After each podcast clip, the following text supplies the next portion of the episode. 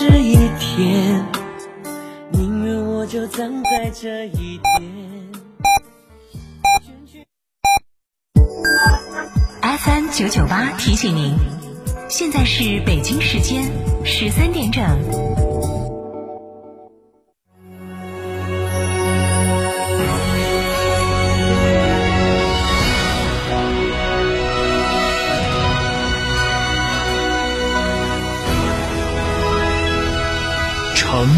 声音，FM 九九点八，成都人民广播电台新闻广播。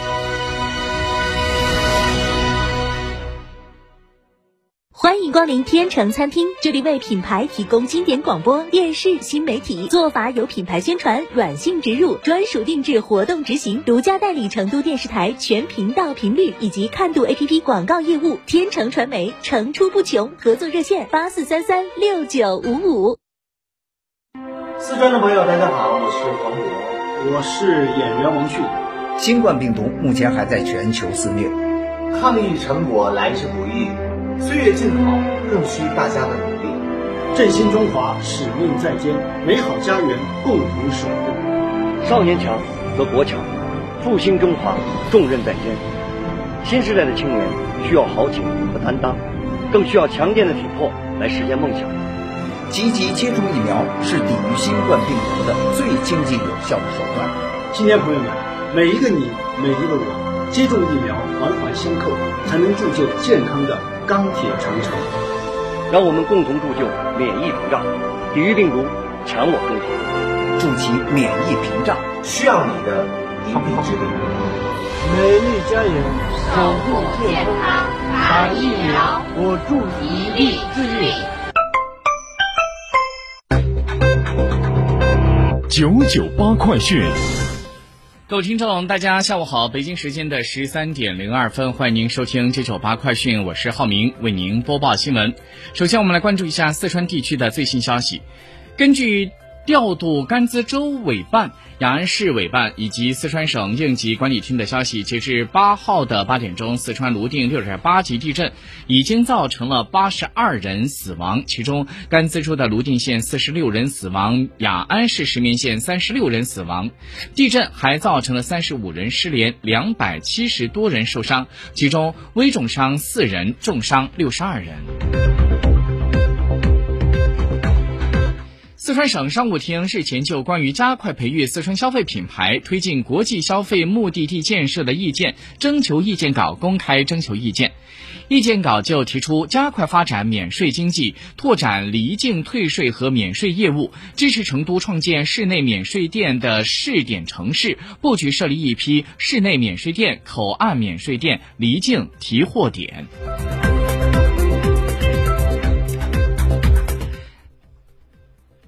四川省商务厅日前发布公开征求关于加快培育四川消费品牌、推进国际消费目的地建设的意见征求意见稿，就提出要以规划引导、市场驱动、标准对接。制度创新为着力点，聚焦优势特色，突出外向发展，聚焦全球资源，优化消费环境，打响四川消费的国际品牌。到二零二七年，全省消费市场规模突破四万亿元，消费品进出口和消费类服务贸易规模不断扩大，外来消费占比稳步提升，更好地发挥消费对经济增长的基础性作用。到二零三零年，四川消费的商业活跃度、市场繁荣度到达。达便利度、政策引领度和国际知名度全国领先，基本建成具有着全球重要影响力的消费经济高地。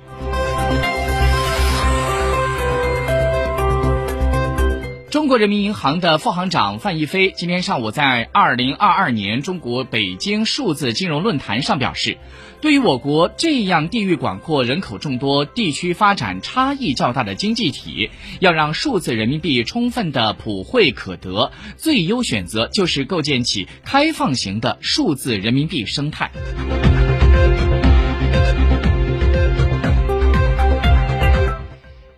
根据第一财经消息，今天记者从相关权威渠道了解到，位于广东省陆丰市的陆丰核电项目五号机组在九月八号正式开工。记者还了解到，陆丰核电站五号机组采用的技术为三代核电机组华龙一号，总投资接近两百亿元人民币。值得关注的是，八月二十九号这天，工信部、财政部、商务部等五个部门联合印发的《加快电力装备绿色低碳创新发展行动计划》，提出通过五到八年时间，电力装备供给结构显著改善，核电装备满足七千万千瓦装机需求，进一步的加快三代核电的批量化，加速四代核电装备研发应用。根据猫眼专业版的最新统计数据显示，截至今天上午的十一点十四分，二零二二年中秋档九月十号到九月十二号的电影预售总票房突破了一千万。哥你好，世间有他和妈妈位列预售榜的前三位，还是觉得你最好。星神榜杨戬分别排在第四、第四和第五位。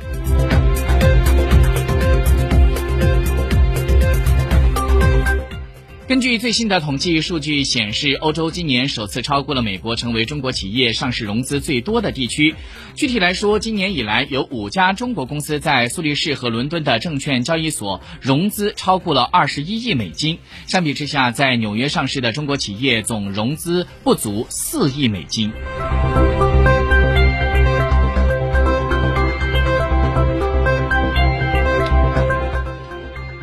在昨天，国庆放假安排冲上了微博的热搜榜第一。记者了解到，国务院办公厅在日前发布了二零二二年国庆节的放假安排：十月一号到七号放假调休，共七天；十月八号星期六、十月九号星期天要上班。二零二二年国庆节高速公路是免费七天，免费的时间是从十月一号的零点开始，到十月七号的二十四点为止。国家组织骨科脊柱类耗材集中带量采购文件在日前正式发布，明确将会在九月二十七号由企业递交申报材料，并且现场开标。根据澎湃新闻消息，宁德时代的第三代 CTP 麒麟电池将会在今年年底就实现量产出货，而不是此前一度宣布的二零二三年。中欧基金表示，七号发现网络上有社交账号发布有关中欧基金的经理葛兰离职的不实信息，现在已经对相关的账号采取了投诉举报处理。记者从鹏程实验室了解到，我国首个基于地球静止轨道卫星的 QV 频段星地通信试验系统在鹏程实验室成功运行。这个系统对标的是。欧空局和德国宇航中心基于阿尔法卫星的 QV 频段载荷的星地通信试验卫星，填补了我国在 QV 频段高轨星地通信试验系统建设和研究的空白。乌克兰国家通讯社在七号报道说，乌克兰总统泽连斯基在七号晚上的例行视频讲话当中说，当天乌克兰国家安全和国防委员会做出了一项重要的决定，对俄罗斯六百零六人实施制裁，其中包括了俄罗斯联邦安全委员会二十六个成员、俄罗斯联邦委员会一百五十四名成员以及俄罗斯国家杜马的四百二十四个代表。国际原子能机构在九月七号发布的季度报告说，伊朗生产的浓缩铀丰度高达百分之六十，接近了武器级。如果进一步的浓缩的话，就足以用于制造核弹。报告还说，联合国国际原子能机构不能够提供保证，伊朗核计划是完全和平的。当地时间九月七号，欧盟统计局发布的数据显示，经过季节性的调整，欧元区二季度的 GDP 环比增长了百分之零点八，前。